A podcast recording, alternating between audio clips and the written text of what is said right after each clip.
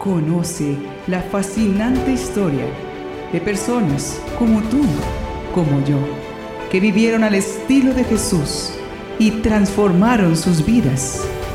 Bienvenido al Catálogo Divino. Cuarta temporada.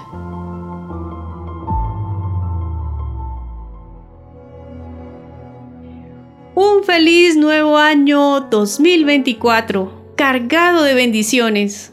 Llenos de alegría por haber festejado el nacimiento de Jesús en familia y renovados en nuestro espíritu, demos inicio a este 2024, fortalecidos para seguir construyendo nuestros sueños. Descubrir el inmenso amor que Dios nos tiene al habernos dado la vida y haber enviado a Jesús a vivir entre nosotros para salvarnos nos llena de optimismo y confianza ante el futuro. Igualmente, cargadas de esperanza y gozo en el Señor, comenzamos esta cuarta temporada del catálogo divino, donde la vida de los santos nos sigue aumentando nuestro conocimiento sobre la fe. Además, ellos nos animan a seguir adelante y trabajar duro, sabiendo que contamos con la ayuda de Dios en cada momento. Y si hay dificultades o errores, nuestro Padre Celestial nos da la mano para empezar de nuevo. Sigamos descubriendo la riqueza espiritual de nuestra iglesia y aprendiendo cómo dar pasos seguros hacia la santidad con el ejemplo de nuestros hermanos celestiales. Conozcamos la vida de los santos recordados en esta fecha, 15 de enero. Algunos de ellos son Santa Secundina de Anañi, Virgen y Mártir, San Juan Calibita, Eremita, Santa Ita, Virgen y Fundadora, San Probo de Rieti, obispo, San Mauro, abad, Santa Tarcisia, virgen y mártir, San Ableberto, obispo, San Balardo, obispo, San Bonito de Clermont, obispo, San Romedio, eremita, San Arsenio, eremita, San Francisco Fernández de Capillas, diácono y mártir, San Arnordo Hassen, presbítero fundador. Beato Pedro de Castelnau, presbítero religioso y mártir. Beato Santiago Limosnero, terciario. Beato Ángel de Gualdo Tadino, eremita. Y el Beato Nicolás Gross, padre de familia y mártir. En este día comencemos esta nueva temporada con la vida de una santa de la antigüedad que nos dejó un gran testimonio de su fe, afrontando con fortaleza su martirio. Ella es Santa Secundina de Anañi. De esta joven mártir tenemos poca información.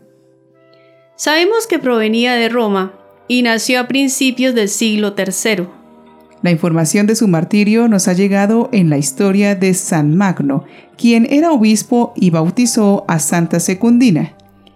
Cuenta el prólogo de esta antigua geografía que en medio de la persecución a los cristianos por parte del emperador Decio en el año 250, un pelotón de soldados fueron enviados desde Roma a buscar y capturar a San Magno como líder cristiano de esa región. Narran que los soldados se encontraban de camino, a 40 millas o un poco más de 64 kilómetros de Roma. Dice el escritor que ante la envidia que el demonio siente por los santos, le habló con voz potente a estos hombres para incitarlos a dar muerte a Secundina. Excelentes varones, que habéis sido enviados por el emperador al sacrilegio magno.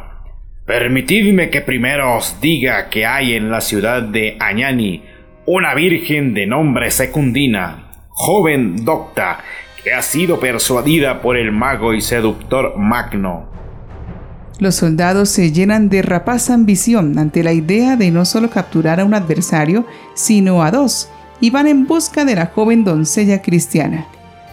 Ya capturada la llevan a la presencia del emperador en Roma, y nuevamente, sugestionados por el diablo, la quieren obligar a hacer ofrendas a los ídolos romanos.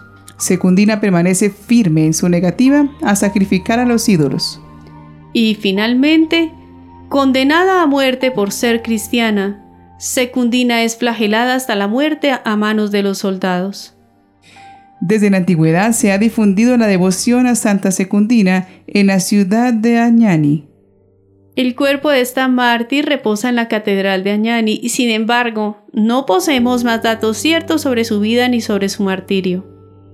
Descubriendo que nuestra fortaleza proviene de Dios, pidamos por intercesión de esta santa que siempre contemos con la ayuda divina en nuestros momentos difíciles.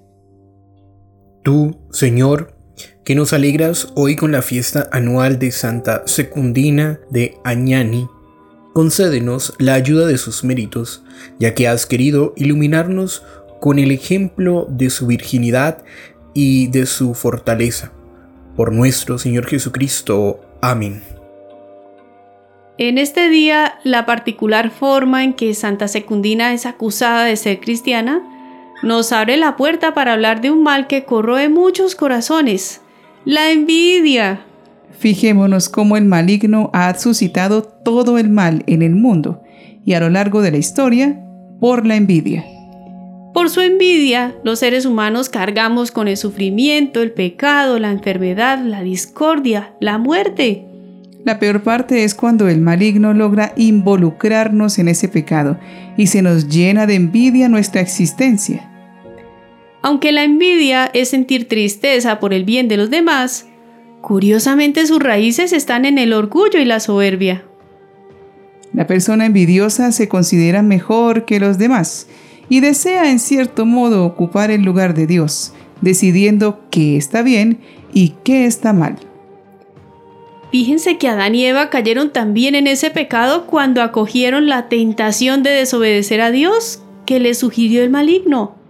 La persona envidiosa, en vez de aceptar con humildad y paz sus propias limitaciones, empieza a manifestar rencor, celos y hasta odio en sus palabras y actitudes. Este pecado es el único que no tiene nada de placentero y se caracteriza por la tristeza. Como la persona envidiosa no quiere sentirse menos que el otro, busca todos los modos para afirmar que es superior al otro por medio de terribles actitudes. La crítica, la murmuración, la injuria, la difamación, la venganza y el rechazo de las personas envidiadas. La envidia puede volvernos ciegos, ciegos ante todas las bendiciones y cualidades que Dios nos ha dado y nos incita a querer aparecer y destacar más de lo saludable. Estar pendiente del otro nos quita el sentido de nuestra propia existencia. Dios nos invita a concentrarnos en utilizar nuestras cualidades y trabajar con perseverancia para alcanzar nuestras metas. Un remedio para la envidia es compartir los logros y las tristezas de los demás. Además, recordar que como cristianos es necesario vivir con humildad y realismo acerca de nosotros mismos. Para no sentir envidia es muy importante buscar a Dios y preguntarle qué desea que hagamos con nuestra vida, qué quiere Él para nosotros. Y así, concentrados en cumplir la voluntad de Dios, la competitividad envidiosa queda de lado. Pensar que una misión es más importante que la otra abre la puerta a la envidia. Por ello, reconozcamos que la importancia de la misión y los talentos que cada persona tiene, solo Dios puede valorarlos correctamente. Aceptarnos a nosotros mismos nos ayuda a aceptar a los demás. Y hacer todo por la gloria de Dios nos hace descubrir cómo lo que cada persona aporta al mundo es igualmente valioso, a pesar de que lo hagamos en muy diversas maneras. Allí empieza a brotar la verdadera caridad, que nos lleva a valorar lo que tenemos, a sentirnos como hermanos, a ser desinteresados, a buscar el bien de todos. Pidamos a los santos que en este nuevo año, con su intercesión, recibamos la gracia de Dios para seguir creciendo en los valores y las virtudes que nos permiten construir una vida más plena y más santa, como Dios lo desea. Santa Secundina, ruega por nosotros.